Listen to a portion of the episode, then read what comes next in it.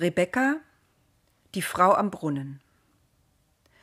40 Tage durch die Wüste und zurück oder wie findet man die richtige Braut?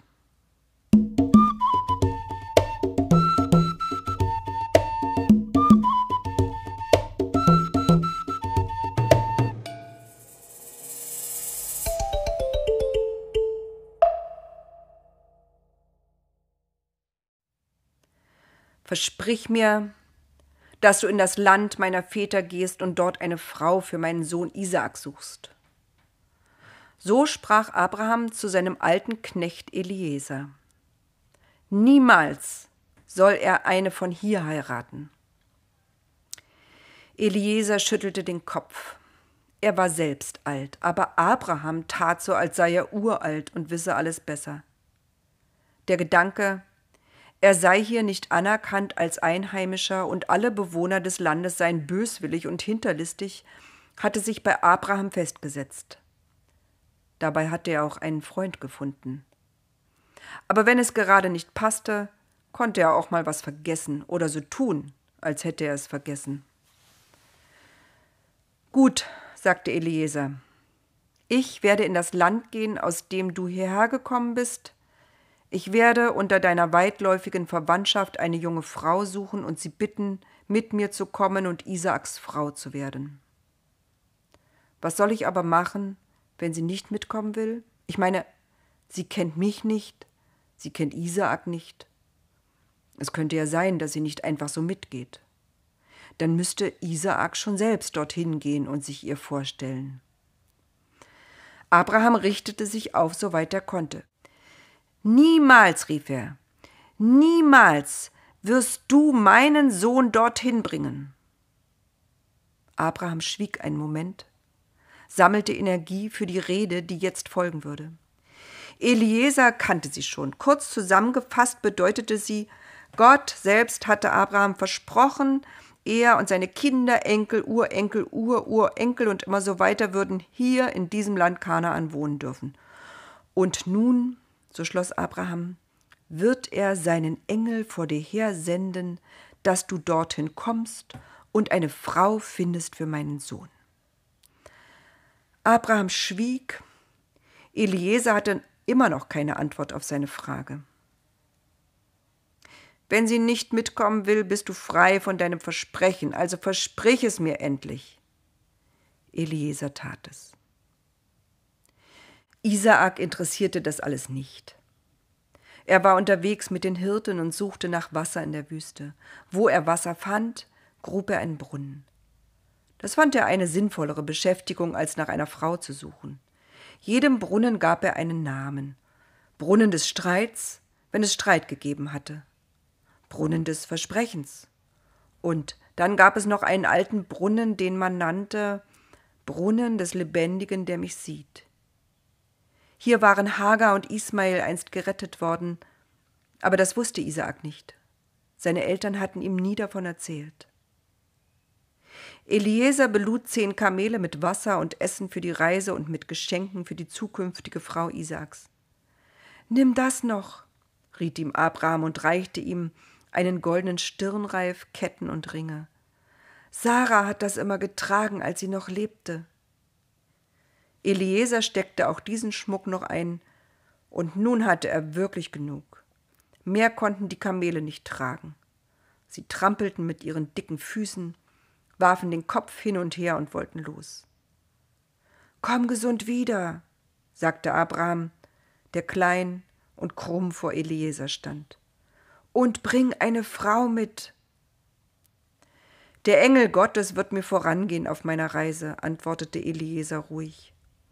Abraham nickte, legte Eliezer kurz die Hand auf die Schulter und humpelte dann in sein Zelt.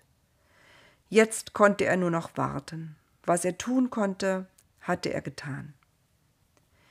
Die Kamele schaukelten durch die Wüste, über Berge, durch Täler, in denen im Winter Sturzbäche hinunterjagen würden, jetzt aber lagen sie ausgetrocknet da wie ein Weg. Vierzig Tage waren sie unterwegs. Nach 40 Tagen kam er in die Stadt, die Abraham, Sarah und er vor einem halben Menschenleben verlassen hatten. Manches war ihm vertraut.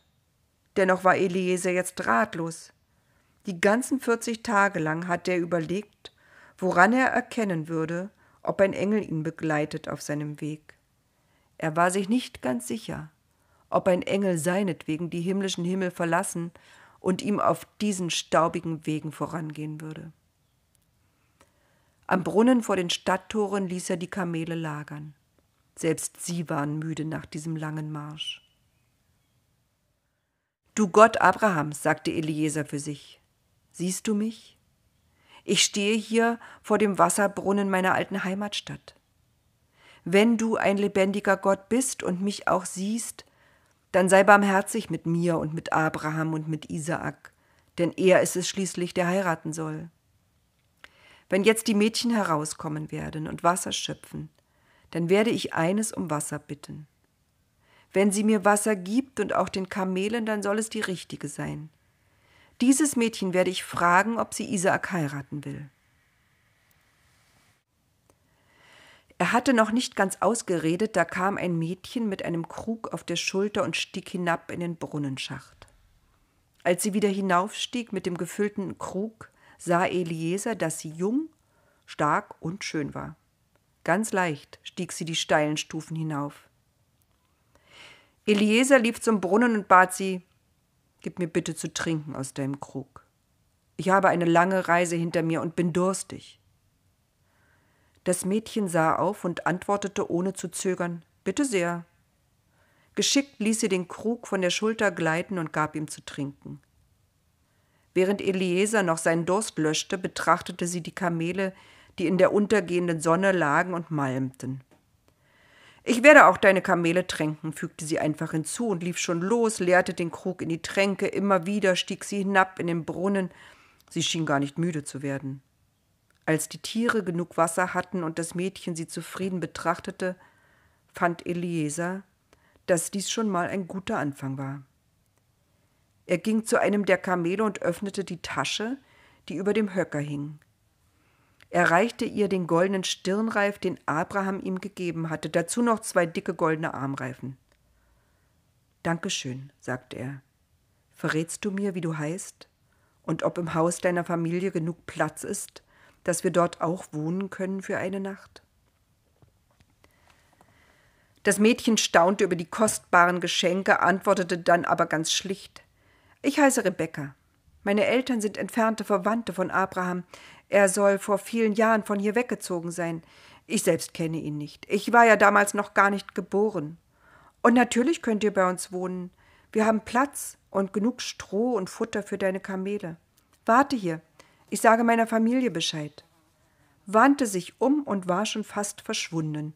Der Krug mit Wasser schien ganz leicht auf ihrer Schulter. Das war mehr, als Eliezer zu hoffen gewagt hatte. Gott, rief er fröhlich, du bist wirklich ein lebendiger Gott. Du hast mich geradewegs zu der Familie Abrahams geführt. Danke. Da kam auch schon ein Verwandter Rebekkas aus dem Tor. Er hatte den neuen Schmuck an Rebekka gesehen und sich von ihr alles erzählen lassen. Was stehst du hier noch draußen vor dem Tor? fragte Eliezer. Komm, komm zu uns und bring deine Begleiter und die Kamele mit.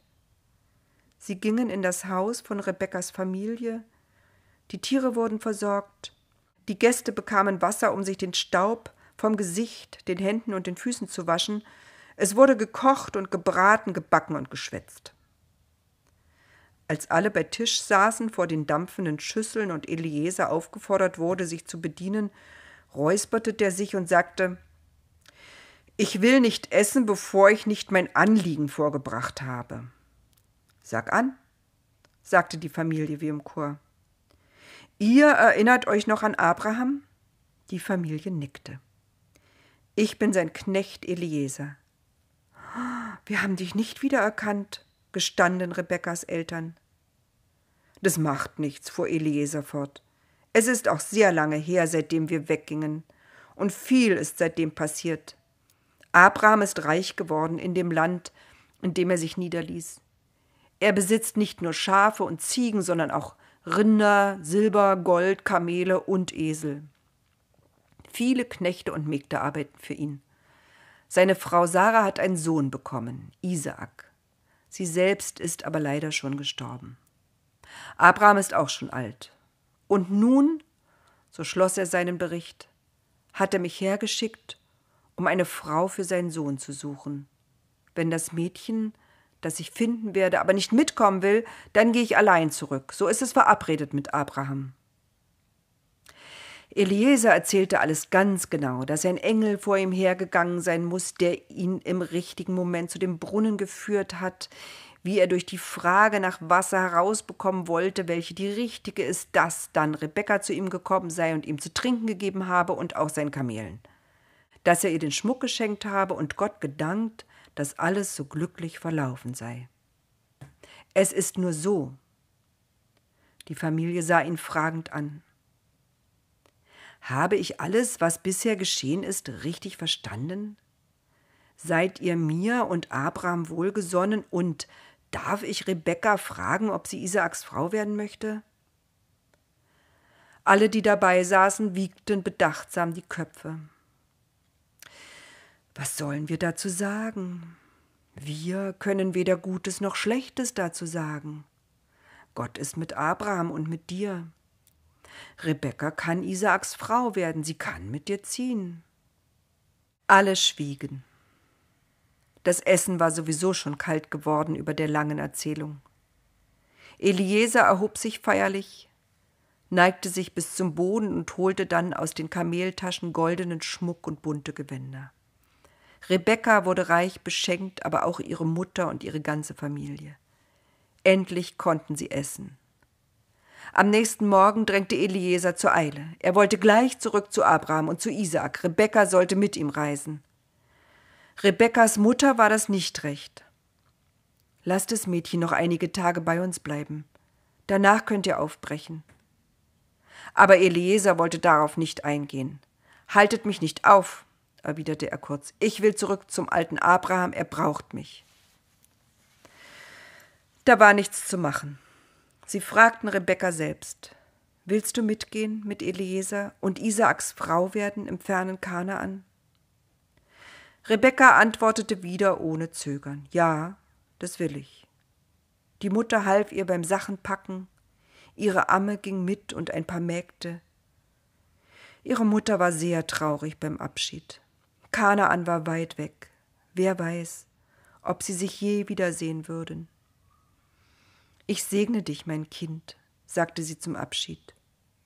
Mögest du Kinder bekommen, nie in Armut leben müssen und stärker sein als die Menschen, die dich anfeinden. Zieh in Frieden. Die Eltern und Geschwister küssten und umarmten Rebekka, bis sie auf eines der Kamele stieg.